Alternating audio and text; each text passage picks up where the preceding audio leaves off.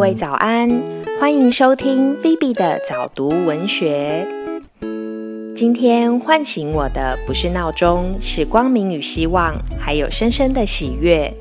我想把这份喜悦与你分享。今天要继续朗读金维纯的《人生只有一件事》第五章：高效能人生解忧之法。忧是内心深处的一种恐惧，一种对未知的恐惧，而恐惧之最莫过于死亡，因为死亡是人生最大却必然会发生的未知。若将人生比喻为一所学校，那死亡就是毕业考试。哪种学生会对毕业考试恐惧？就是那些期中考、期末考。大考小考都考得漫不经心或焦头烂额，既无法把握也无信心的学生，哪种学生能轻松赴考场？当然是那种平时考试都能轻松过关的好学生。人生的毕业考试可不可以练习？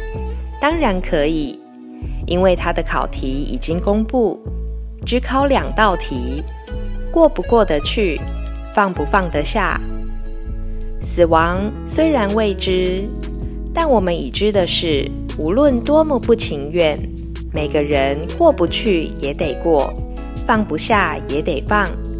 每个人都会毕业，差别只在于有人开开心心毕业，有人一想到毕业就恐惧。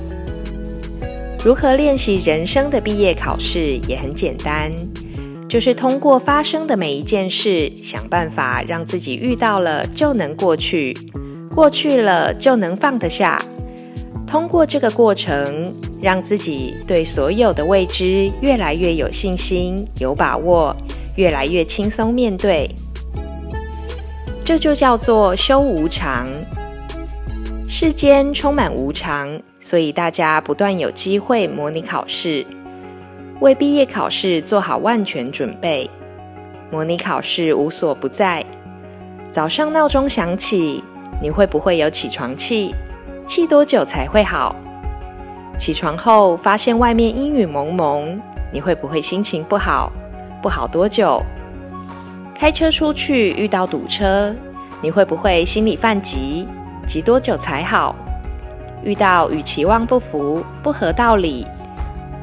感到困扰、迷惑无解，甚至被冤枉、被羞辱、被欺侮的人和事，你过不过得去？放不放得下？你是否想过，这一切的一切，都是这个世界在为你的人生毕业考试做准备，帮助你成为一个轻松赴考场的好学生？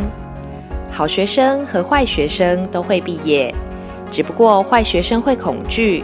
好学生只有感谢，如此而已。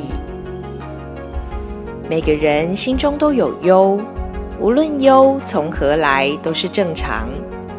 解忧之法只有一个：通过发生的每一件事，让自己过得去、放得下，久之自然行深，能除一切苦。